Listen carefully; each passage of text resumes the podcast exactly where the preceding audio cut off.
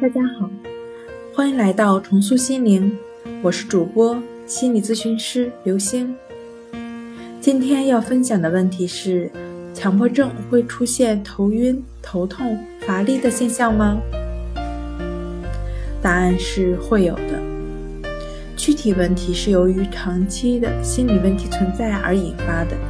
心理问题完全康复之后，躯体症状自然而然也就会消失掉。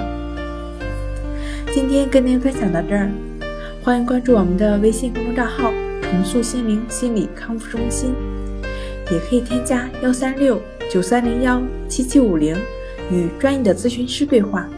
那我们下期节目再见。